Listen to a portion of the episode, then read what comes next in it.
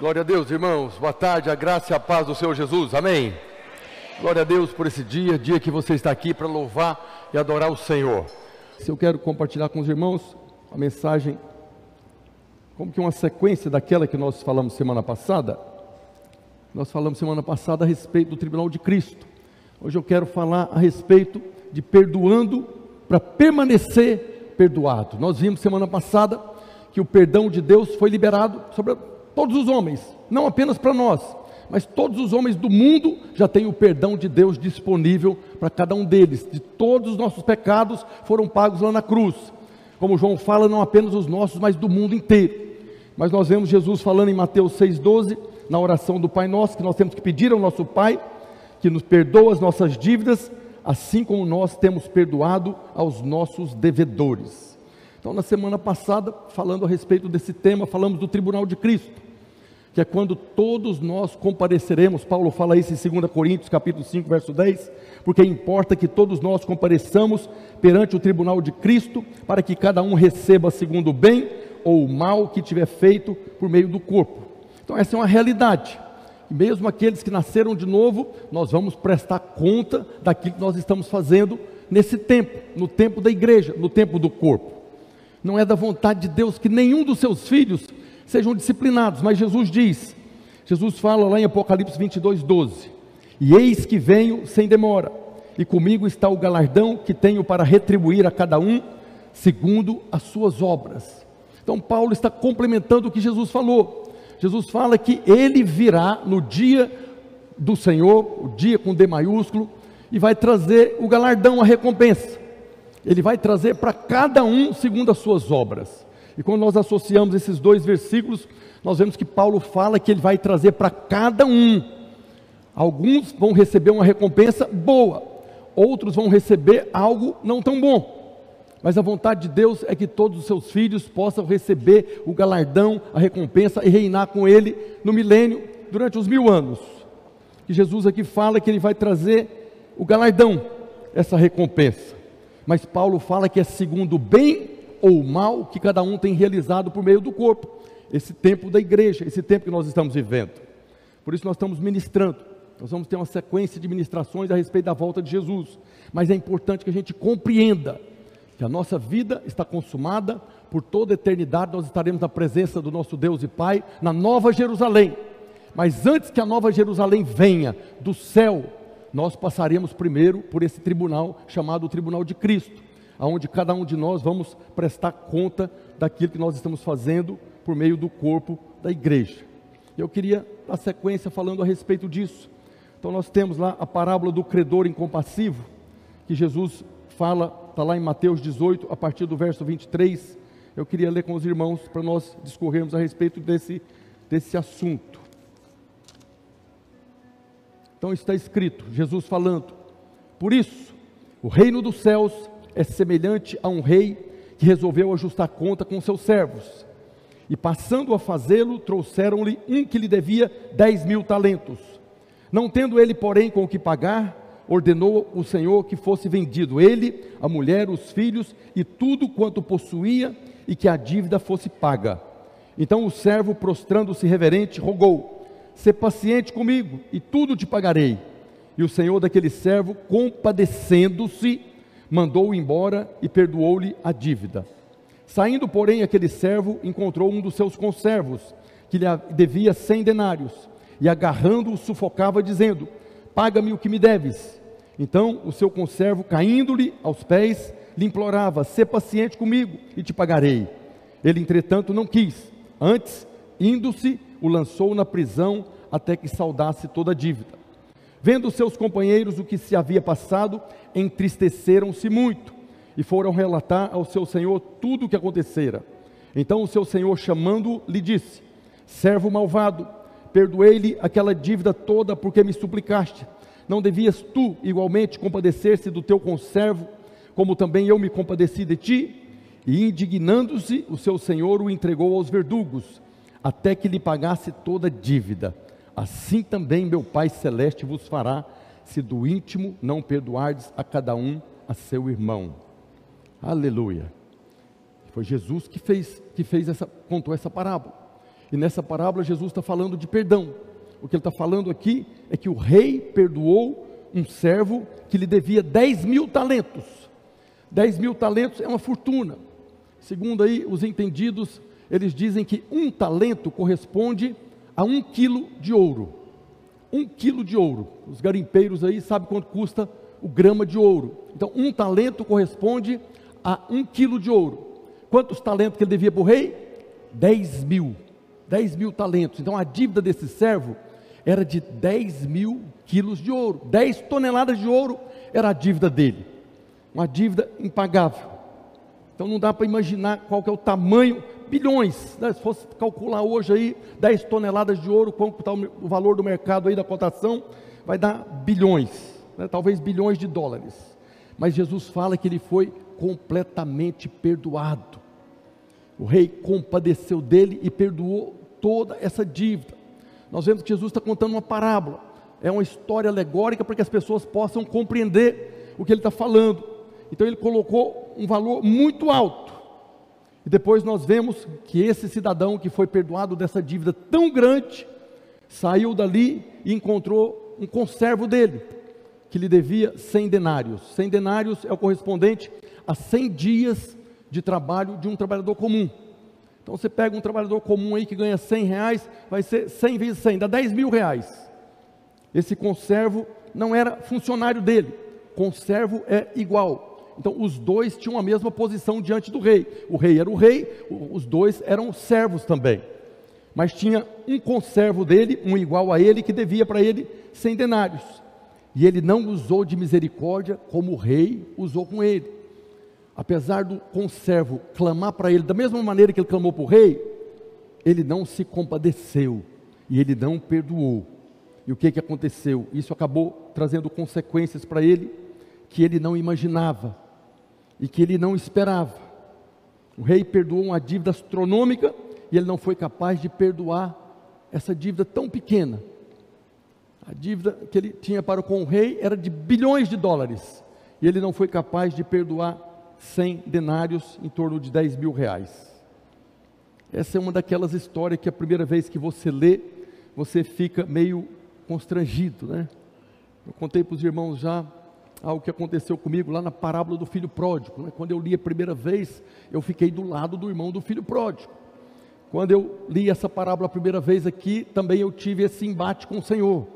Né, eu já demandei com o Senhor muitas vezes, nunca ganhei uma, mas eu sempre estava falando com o Senhor. Nessa parábola aqui, o Senhor está falando de uma dívida de bilhões e uma outra dívida de 10 mil reais. E eu, quando eu li isso a primeira vez, eu fiquei pensando assim: puxa vida, perdoar 10 mil reais até que dá para perdoar, mas se alguém me devesse 10 toneladas de ouro, eu não vou perdoar. Eu não vou perdoar. E o Senhor colocando no meu coração que é a parábola que ele está falando do rei e tal. E eu, não, é impossível você perdoar uma dívida dessa. Até o dia que eu descobri que eu era o devedor dos 10 mil talentos. O dia que eu descobri que eu era esse que devia 10 mil talentos e fui perdoado, aí na hora eu falei para o senhor: é assim mesmo, tem que perdoar, nós temos que abrir o coração, nós não podemos ser tão duros assim também, porque é uma dívida muito grande. O que Jesus está contando aqui é a base do nosso relacionamento com Ele. Aqui nessa parábola, o rei é Deus, e o servo e o conservo é cada um de nós. Nós éramos, conforme Jesus está falando, esses que tinham uma dívida gigantesca, uma dívida impagável. Nunca poderíamos pagar a nossa dívida para com Deus. Era uma dívida que não tinha condição. Por quê? porque a nossa dívida era dívida de pecado, e o salário do pecado é a morte. Não havia uma maneira de nós pagarmos. Não é dinheiro, não é ouro, não é dias de trabalho. Era a própria vida. Nós somos esses servos que fomos perdoados dessa dívida impagável. Primeira coisa que nós vemos nessa parábola é que havia uma dívida muito grande, que nenhum homem era capaz de pagar. Lá o verso 24 diz: E passando a fazê-lo, trouxeram um que lhe devia 10 mil talentos. Esse um que devia 10 mil talentos é você. Você é esse que apareceu diante do rei com essa dívida tão grande, que é a dívida que cada um de nós jamais poderíamos pagar por causa do nosso pecado. O que, que Deus fez para acabar com a nossa dívida? Ele pegou a nossa dívida, o escrito de dívida, e cravou na cruz. Nós vemos lá Paulo falando na carta aos Colossenses, capítulo 2, verso 14, está escrito: E a vós outros, está se referindo à igreja, a cada um de nós, que estáveis mortos pelas vossas transgressões e pela incircuncisão da vossa carne, vos deu vida juntamente com Ele, perdoando todos os nossos delitos, tendo cancelado o escrito de dívida que era contra nós e que constava de ordenanças, o qual nos era prejudicial, removeu inteiramente, encravando na cruz. Às vezes, muitas vezes nós avaliamos, né? Tem pessoas que têm pecados piores do que outros, e é verdade. Há pessoas que cometem crimes terríveis, há pessoas que produzem um mal muito grande, há outras pessoas que nem tanto, mas a dívida de, do que comete menos pecado aqui, com aquele que comete muito diante de Deus, ela é impagável. Não há um homem sequer que viveu e que vive nessa terra e que vai viver que tem condição de pagar a sua dívida, porque a dívida só pode ser paga se cumprir a lei. Como a própria Bíblia fala, ninguém, nenhum homem sequer, é possível pagar cumprindo a lei. Então nós dependíamos da misericórdia de Deus. É a segunda coisa que nós vemos no texto, lá em Mateus 18, versículo 27. E o Senhor daquele servo, compadecendo-se, compadeceu muito. Uma dívida desse tamanho foi uma compaixão na mesma proporção. Compadeceu mandou embora e perdoou toda dívida. Aquele servo chegou diante do rei, estava lá o escrito de dívida, e ele não podia pagar, e ele clamou, clamou por misericórdia. Diz Jesus que o rei compadeceu dele, pegou o escrito de dívida, rasgou, está perdoado, vai embora. Essa foi a nossa condição. Houve muita compaixão da parte de Deus por causa de cada um de nós. E a compaixão dele levou com que ele pagasse, que ele rasgasse a nossa dívida, cravasse na cruz. Por causa dessa compaixão, ele concedeu graça ao pecador miserável, que não tinha condição de pagar a dívida. Nós jamais poderíamos pagar. Nenhum homem. Eu fico falando, tem pessoas que às vezes pensam, ímpios que estão fora, como um dia eu fui às vezes pessoas falavam que eu precisava de um salvador, preciso de um salvador para quê? Nunca roubei, nunca matei, nunca adulterei, por que, que eu preciso de um salvador? Porque eu achava que as boas obras que fazia era suficiente. Não são suficientes, porque nós já nascemos com essa condenação. Você não se tornou um pecador miserável, incapaz de pagar sua dívida no dia que você cometeu o primeiro pecado. Você cometeu o primeiro pecado porque você já era pecador. Muita gente acha que pecador é aquele que cometeu o pecado. Não, nós nascemos pecadores. Nós nascemos com a semente do pecado. O rei Davi fala que em pecado concebeu minha mãe. Eu já nasci nessa condição. Já nasci com a dívida impagável. Os meus atos pecaminosos depois é só consequência daquilo que eu sou, daquilo que eu nasci. Mas o rei concedeu graça. Quando o Espírito Santo nos convenceu do pecado, da justiça e do juízo, então nós clamamos por misericórdia. Como é que eu posso fazer? Eu estou condenado e eu não consigo sair debaixo dessa condenação. Aí o rei estende o cetro e concede graça, e nós somos perdoados. É nesse momento que a nossa dívida é apagada diante de Deus. É no momento que você crê com o coração que Jesus pagou essa dívida, e você clama, invoca o nome do Senhor. Como a Bíblia fala, todo aquele que invocar o nome do Senhor será salvo esse pecador miserável chegou diante do rei e clamou para que fosse salvo daquela dívida. E o rei concedeu para ele. Agora nós devemos sempre lembrar: esse perdão nos foi concedido por graça, bondade de Deus. Cantamos aqui: bondade misericórdia me seguirão todos os dias da minha vida. Deus nos concedeu graça, e quando nós recebemos graça de ter uma dívida tão grande paga, nós devemos agora nos esforçar para permanecer na graça, não sair da graça, não sair dessa posição de favor. Nós sabemos que a graça é o favor imerecido. Nós não merecíamos, nós éramos devedores, deveríamos pagar a dívida. Mas o Rei nos perdoou por sua infinita graça e misericórdia. Jesus está contando essa parábola, é para nos chamar a atenção. Você recebeu uma graça imensurável, o pagamento de uma dívida que você jamais poderia pagar. Permaneça nessa graça, não saia dessa posição de graça. Quem sai dessa posição de graça está falando que o rei perdoou ele porque tinha alguma coisa boa nele, que ele merecia o perdão. Aquele que sai da posição da graça, não perdoando o seu conservo, está falando para o rei que quer ser julgado pela lei. Nós falamos semana passada, você pode ser julgado pelas obras que você realiza aqui. Se você é gracioso, vai ser julgado com graça. Se você é misericordioso, vai ser julgado com misericórdia. Se você perdoa, vai ser perdoado. Mas se você não perdoa, não será perdoado. Se você não manifesta graça, também a graça vai ser removida. E aqueles que se dispõem a ser julgado pela lei já estão condenados. Não a condenação eterna. Jesus não está contando isso aqui para falar de perder a salvação. Não cremos que perdemos a salvação. Terceira coisa que nós vemos aqui no texto, trazendo para a nossa realidade, no verso 28 diz que saindo, porém, aquele servo encontrou um dos seus conservos que lhe devia cem denários, uma dívida muito menor, e agarrando-o sufocava, dizendo: Paga-me o que deves. Esse conservo era alguém como ele, não era inferior a ele, estava na mesma condição, tinha uma dívida, mas ele não manifestou a mesma misericórdia que o rei manifestou. Ele recebeu o perdão de uma dívida muito grande. E os próprios amigos dele viram aquela situação: você recebeu uma dívida, o pagamento de uma dívida tão grande, não pode perdoar essa dívida tão pequena? Pergunta é: esse servo, conservo, é crente ou é descrente? Era da igreja ou era ímpio? Era crente, era servo do rei, servo do Senhor. Essa é a condição nossa. Todos nós somos filhos amados do Pai. Todos nós, quando passamos pelas águas do batismo do céu, uma voz diz: Este é meu filho amado, em quem eu tenho todo o meu prazer. Então, todos nós somos filhos amados, mas todos nós também somos servos.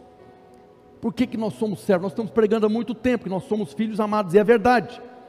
Mas além de sermos filhos amados, nós também somos servos, porque nós fomos comprados por preço.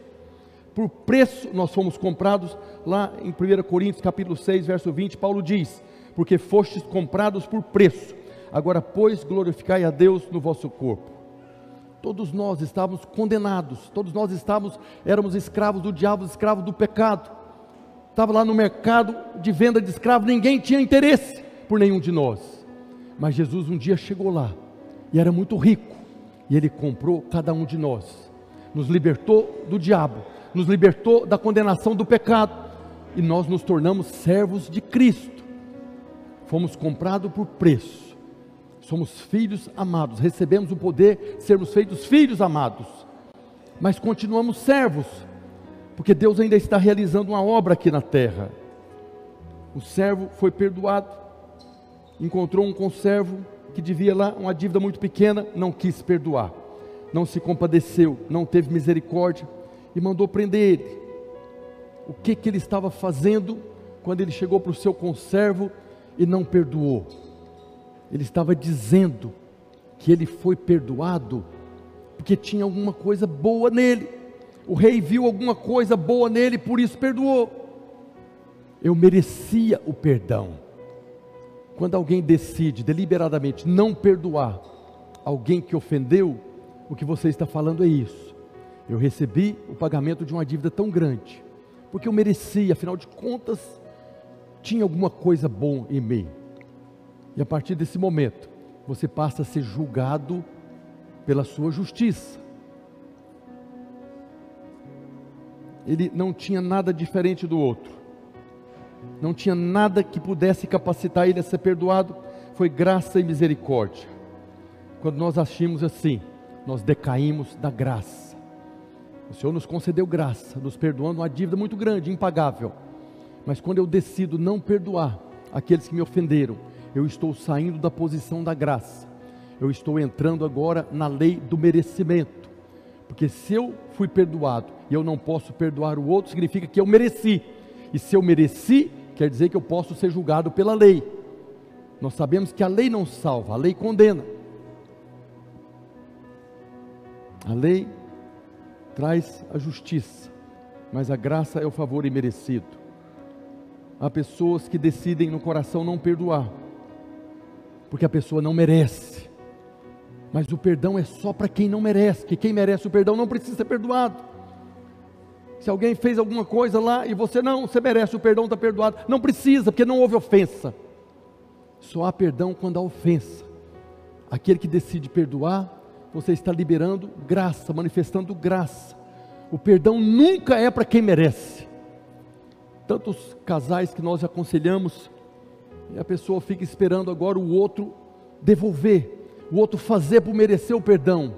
Nunca, por mais que a pessoa retribua. A lei determinava que se alguém roubasse alguma coisa da pessoa, ele ia ter que devolver aquilo que ele roubou mais quatro vezes. Mas mesmo as pessoas fazendo isso, não está perdoado diante de Deus. Porque o salário do pecado é a morte. O perdão é sempre para quem não merece.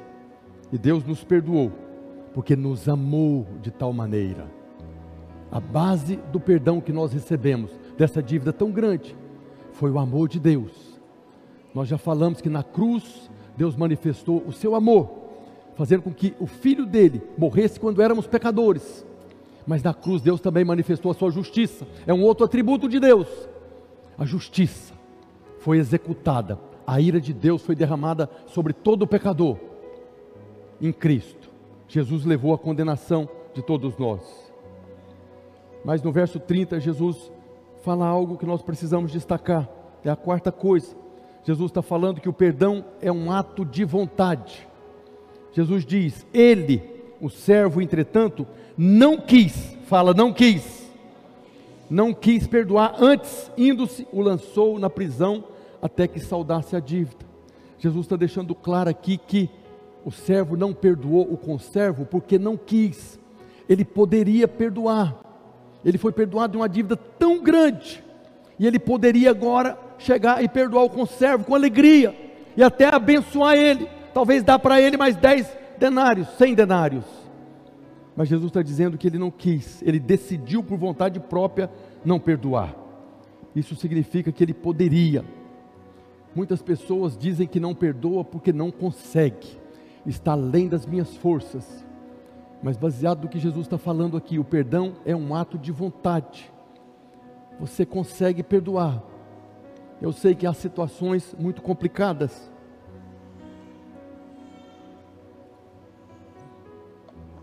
Lidando com casais, nós já enfrentamos ofensas muito tristes, muito terríveis.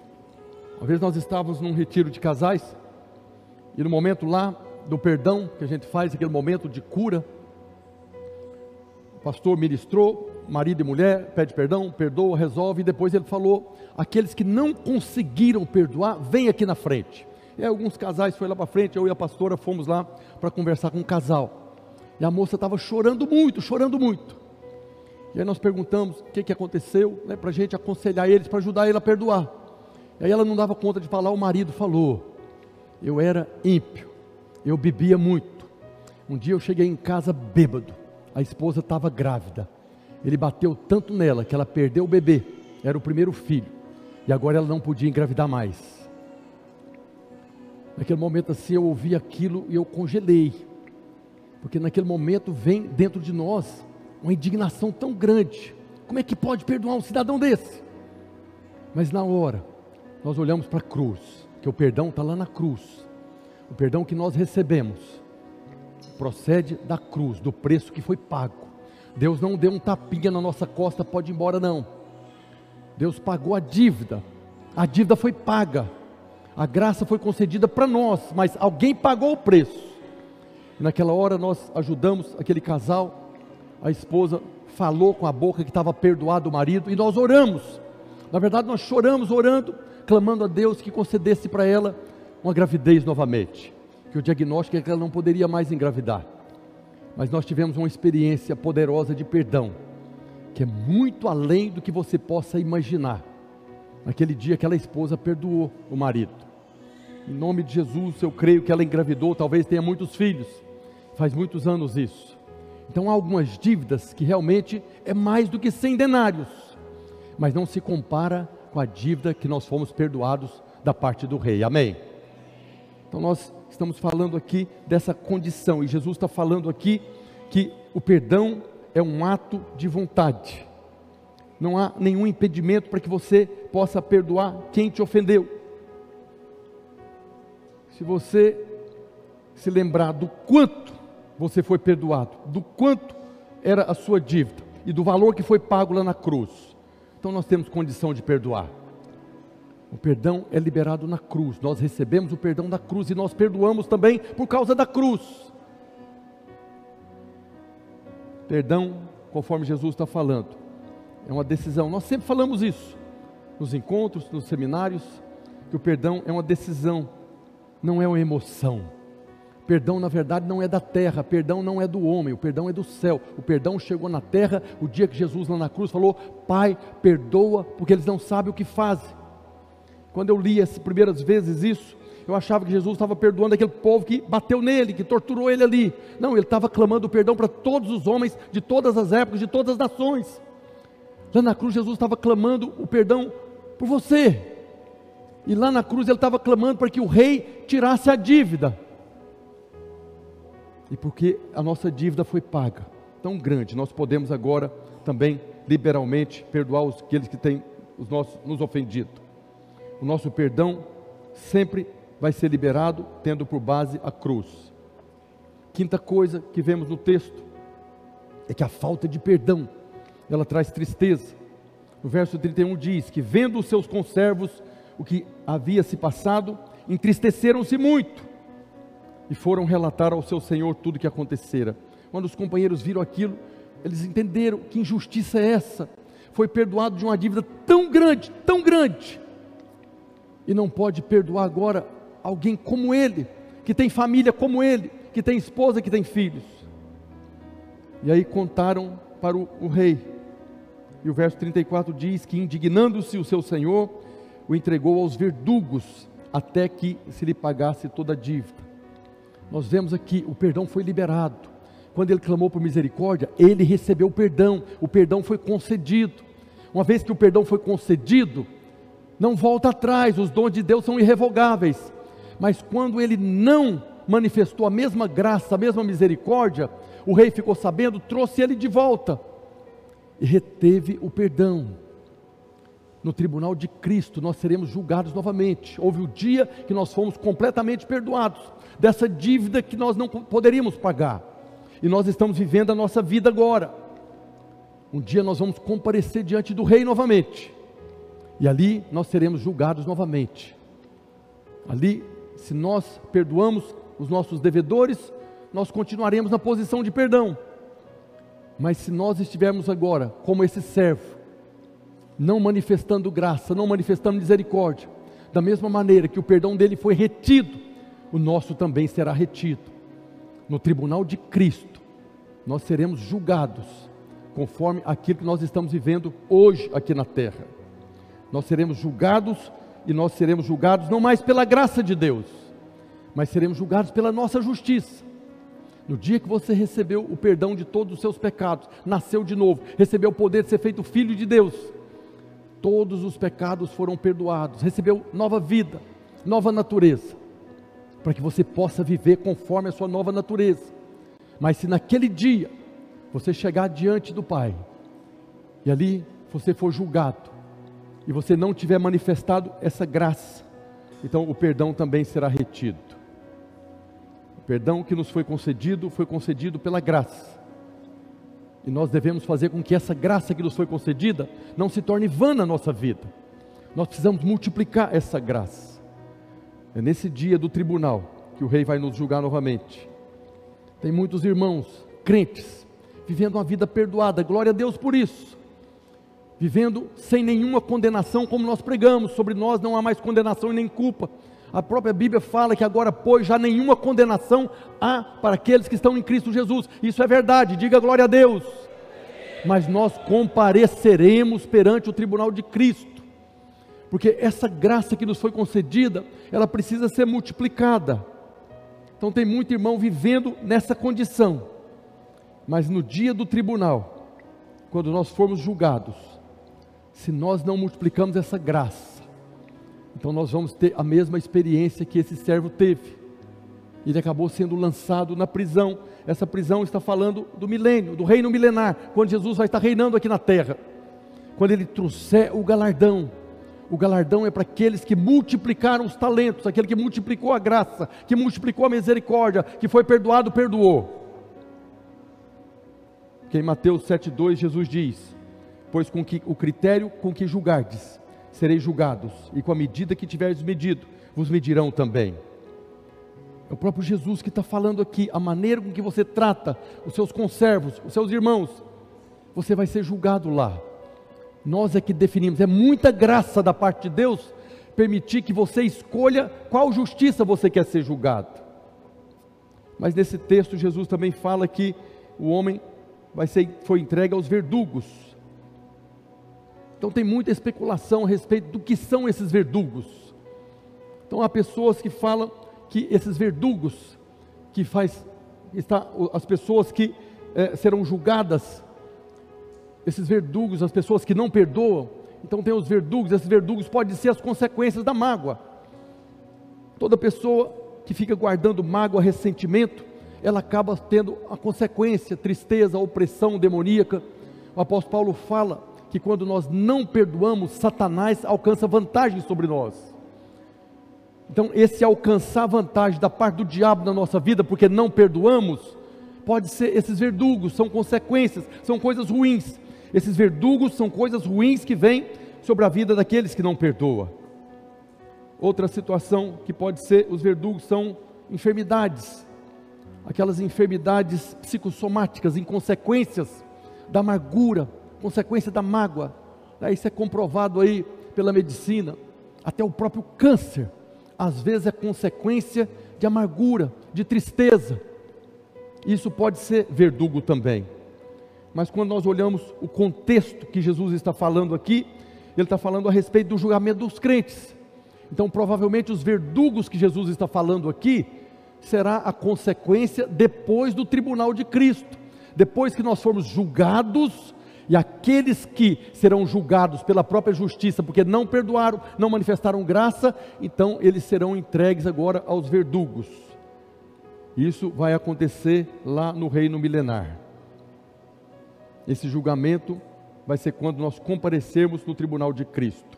E dependendo da justiça que você escolher para ser julgado, da justiça que você está aplicando hoje na vida das pessoas, lá será entregue aos verdugos com a mesma medida que nós estamos medindo aqui hoje, nós seremos medidos lá. E se a medida que nós estamos medindo aqui hoje não é conforme a graça que nós recebemos, então lá também nós não seremos medidos mais pela graça. Primeira vez foi graça, mas a segunda vez nós estaremos prestando conta, não vai ser mais pela graça, vai ser pela justiça que nós estamos vivendo aqui hoje. Mas esse texto Jesus está falando de perdão. Aí você pode estar pensando aí, tudo bem, né? eu fui ofendido, eu fui ofendido, eu tenho que perdoar quem me ofendeu. As pessoas fazem mal contra mim, eu ainda tenho que perdoar. E a verdade é isso, Jesus está falando exatamente isso. Pessoa te roubou, você tem que perdoar. Pessoa te fez mal, tem que perdoar. Porque se não perdoar, o diabo ainda tem vantagem sobre a sua vida. Parece injustiça. Mas Jesus está falando de uma base de justiça de Deus nós fomos perdoados por algo muito maior, mas tem a condição da pessoa que ofende. Nós vimos aqui que aquele que foi ofendido deve perdoar, por quê? Se não perdoar, vai ser conduzido à prisão. Lá no tribunal de Cristo vai ser julgado e depois no milênio, Jesus usa aqui essa comparação que vai ser conduzido à prisão. Mas tem a pessoa que ofende também. A pessoa que ofende também tem uma consequência para ela. E Jesus fala disso lá em Mateus 5, a partir do verso 23. Se, pois, ao trazeres ao altar a tua oferta, ali te lembrares de que teu irmão tem alguma coisa contra ti, se você vai trazer a sua oferta e você lembra que tem alguém magoado com você, Jesus fala: deixa perante o altar a tua oferta, vai primeiro reconciliar-te com teu irmão, e então voltando faz a tua oferta. Entra em acordo sem demora com teu adversário, enquanto estás com ele a caminho para que o adversário não te entregue ao juiz, o juiz é o oficial de justiça, e seja recolhidos à prisão. É a mesma condição da parábola. Jesus está falando aqui, nessa, nesse, nesse texto que ele está falando aqui, daquele que ofende, que se você, que é crente, está aqui no culto, cultuando a Deus, de repente, na hora da oferta, você vem trazer o seu envelope, colocar no gasofilácio, e você lembra, o Espírito Santo te lembra que tem alguém magoado com você. Pode ser o marido, pode ser a esposa, pode ser o pai, pode ser o cunhado. Você lembra que tem uma pessoa que está ofendida com você, magoada com você. Jesus fala que você deve deixar a oferta no altar, vai lá, não é altar, isso aqui não é altar mais? Jesus estava falando aqui no contexto do templo, né? no templo tinha um altar, isso aqui é só o púlpito, mas nós reunimos e entregamos oferta aqui também. Então, no momento que você vai entregar a sua oferta, você lembra que tem alguém magoado com você, ele fala: volta primeiro, resolve a situação. Mas Jesus fala que ele deve resolver isso enquanto está com ele a caminho. Esse caminho aqui é enquanto você está vivo. Então, talvez você conhece, você sabe de pessoas que estão magoados com você, pessoas que se ofenderam por alguma atitude que você teve, e essa pessoa está guardando lá no coração a mágoa. Jesus está falando: procura ela, pede perdão, resolva enquanto vocês estão vivos, porque se ele morrer, não tem jeito mais de você resolver. E aí lá no tribunal de Cristo vai ter uma pendência. Ah, mas eu posso pedir perdão para Deus. Amém, você já está perdoado da parte de Deus.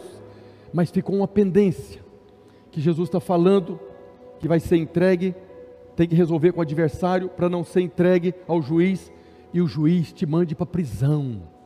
Isso aqui é muito interessante. A pessoa que foi ofendida, a pessoa que ficou magoada e não perdoa aquele que magoou, porque ela recebeu um perdão muito maior, ela vai ser conduzida à prisão. Então, o magoado, depois do tribunal de Cristo, que não perdoou, vai para a prisão. Mas aquele que ofendeu e não resolveu enquanto está com ele a caminho, vai para onde Jesus está falando? Para a prisão também. E serão mil anos. Imagina, hoje você pode perdoar, hoje você pode pedir perdão. Mas se você guarda isso no coração, de repente você vai estar lá do lado da pessoa, na mesma cela preso mil anos junto com a pessoa que te ofendeu ou junto com a pessoa que foi ofendido.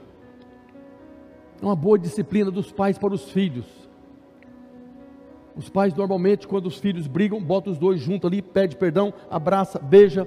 É o momento da reconciliação. Então essa é a disciplina do pai. Não é condenação eterna, é disciplina. O pai disciplina o filho que ama. Jesus deixa claro que aquele que foi ofendido deve perdoar, porque recebeu um perdão muito grande. Mas aquele que ofendeu deve procurar para resolver. Não deixe essa pendência. Quanto antes você fizer, melhor. Quem não perdoa, age em justiça própria, decai da graça e vai para a prisão. Quem não pede perdão, não pede por causa da justiça própria também. Eu tenho razão, o que eu fiz não está errado, ficou magoado porque é milindre é justiça própria, também decai da graça e também vai parar na prisão. Os dois que não resolveram aqui, vai lá depois prestar conta. Esse é um assunto tão sério que ele é tratado várias vezes no Novo Testamento. Tiago, o apóstolo, também fala a respeito desse dia do julgamento. Está lá na carta de Tiago, capítulo 2, verso 13. Falai de tal maneira e de tal maneira procedei como aqueles que hão de ser julgados pela lei da liberdade, porque o juízo é sem misericórdia para com aquele que não usou de misericórdia. A misericórdia triunfa sobre o juízo. Tiago está falando aqui que lá no tribunal de Cristo nós seremos julgados pela lei da liberdade. Amém? Foi para a liberdade que Cristo nos libertou. Então hoje nós vivemos debaixo dessa liberdade o julgamento vai ser baseado nessa liberdade que Deus nos concedeu, a graça que nos foi concedida, o perdão dessa dívida tão grande que nós recebemos da parte do Pai, é para que nós possamos agora multiplicar essa graça. Nós temos a liberdade de perdoar ou não perdoar. O servo da parábola decidiu de livre e espontânea vontade não perdoar mas nós temos a liberdade, seremos julgados por essa lei da liberdade. Lá em Gálatas 5, 1 diz: Para a liberdade foi que Cristo nos libertou. E agora vem a recomendação: permanecei, pois, firmes e não vos submetais de novo a julgo de escravidão. Tem muitos irmãos que estão escravos de mágoas, ressentimentos, coisas do passado. Tem muitos irmãos guardando tudo isso no coração. A lei da liberdade que foi concedida, que agora, pois, você não está mais debaixo de condenação, foi para a liberdade que Cristo te libertou, mas a mágoa é uma cadeia. Alguns escritores dizem uma das condenações do Império Romano, a pior condenação que tinha no Império Romano era a cruz. Mas tinha uma condenação que quando a pessoa matava uma outra pessoa e fosse julgado e ele era tido como condenado, uma das, uma das sentenças é que pegava o cadáver daquele que foi assassinado, amarrava no corpo de quem o matou e soltava no deserto. Amarrava braço no braço, perna na perna, pescoço no pescoço, e aquela pessoa que matou saía carregando aquele defunto no deserto, até apodrecer completamente e ele também morrer. Então, essa é uma comparação que nós fazemos com a mágoa, com o ressentimento. Pessoas que guardam mágoa no coração, você está carregando um defunto. Eu tive experiência em encontros de um rapaz, rapaz não, um senhor já, que ele tinha uma mágoa no coração do pai dele. Só que o pai dele já tinha morrido há 40 anos. Há 40 anos o pai dele havia morrido e ele ainda estava preso com aquela mágoa, carregando o pai dele nas costas, porque não perdoou. Naquele encontro, nós fizemos uma oração simples, repete comigo: eu decido hoje, em nome de Jesus, perdoar o meu pai, e eu estou liberado agora para receber o meu perdão. É pelo confessar, o simples abrir da boca não é um desejo, não é uma vontade, é o falar, é pela boca que você agora proclama o perdão, não é um sentimento. Você nunca vai ter vontade de perdoar, mas você pode decidir hoje resolver isso na sua vida. Tiago está falando que aqueles que vão ser julgados e não agirem por misericórdia, então ele não receberá misericórdia. Mas aqueles que vivem manifestando misericórdia, ele será perdoado lá. Por quê? Porque ah, o juízo, porque ele diz aqui que a misericórdia triunfa sobre o juízo na nossa vida, a misericórdia triunfa sobre o nosso juízo, sobre o juízo. Da mesma maneira, você pode agora fazer com que a misericórdia triunfa sobre o juízo. Aqueles que decidem não perdoar, por que, que decidem não perdoar? Por que não perdoam?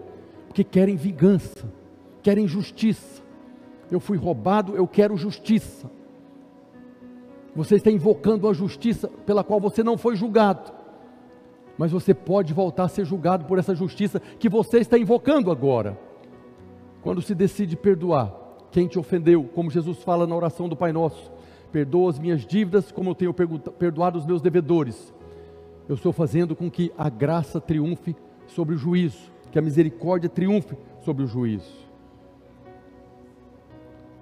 Mais uma vez, eu quero falar que no tribunal de Cristo, todos os crentes serão julgados conforme a justiça que nós estamos praticando. É algo muito sério isso aqui.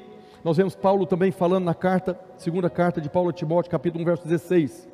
Ele está falando aqui a respeito de um servo dele chamado Onesíforo. Ele diz: Conceda o Senhor misericórdia à casa de Onesíforo, porque muitas vezes me deu ânimo e nunca se envergonhou das minhas algemas. Paulo está pedindo que o Senhor conceda misericórdia ao Onesífero e a toda a sua família, porque esse irmão foi misericordioso para com ele, socorreu Paulo na cadeia, não teve vergonha do fato dele estar preso. E depois no verso 18 ele diz: O Senhor lhe conceda naquele dia achar misericórdia da parte do Senhor. Observe que naquele dia está com D maiúsculo.